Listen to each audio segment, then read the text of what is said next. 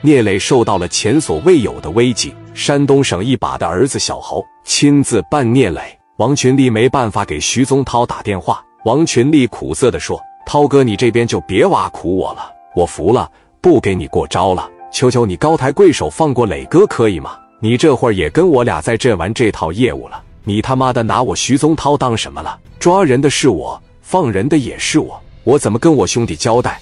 我怎么跟侯少爷交代？”徐宗涛说完，嘎巴就把电话挂了。王群力没办法，只能是逐一击破，先从徐宗涛这边开始。马上，王群力就拿了一百万支票。又买了一大箱的东西，自己一个人开着车奔济南就去了。来到皇城酒店，群力就给徐宗涛打了电话，说：“涛哥，我是过来求你来了，我现在就在皇城酒店楼下，你让我上去行吧？你好赖给我个表现的机会，我还拿了不少东西，就是为了孝敬你。我操，会来事啊？那你就上来，我在打麻将，我看看你的诚意够不够。”如果说徐宗涛看不上这一百万块钱，真要是看不上这几个珠宝首饰，那完了。当时王群力就拖着这个沉重的脚步，一点一点的往里走，那个表情也不像之前那么洋气了。不一会到了大门，徐宗涛旁边放个拐杖，确实给人砍的也挺惨。那肩膀上、脖子上这个腿带着支架，一看这就是大病一场。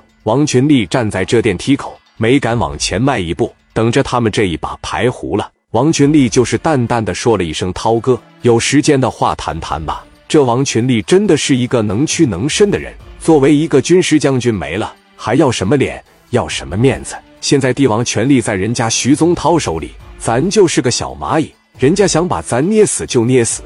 涛哥，您打眼看一下，这是咱家里边目前最值钱的东西。涛哥，给我一次表现的机会，也给我一次立功的机会，求你把我磊哥放出来。徐宗涛听这话不耐烦了，说道：“给我砍！这样拿个一百来万，你是在打发叫花子？涛哥，行行好，放我磊哥一马，我们以后再也不来济南了。以后见了你，我们叫你涛爷、涛哥都行。”当时在这王群力就一把鼻涕一把泪，你可以看得出来，王群力和聂磊的感情很深。徐宗涛不耐烦了，骂道：“把你那鳄鱼的眼泪擦一擦！你觉得我徐宗涛缺钱？老子在这打三天麻将。”流水也不止一二百万，在高速口，我们济南那么多的社会人在那瞅着，叫那个于飞给我拿手里边砍我七八刀，这个账怎么算？都是混社会的，谁也知道这面子比他妈的钱，甚至是比他妈的命都值钱，没了脸面。我徐宗涛还他妈怎么在济南混，还他妈怎么在济南当老大？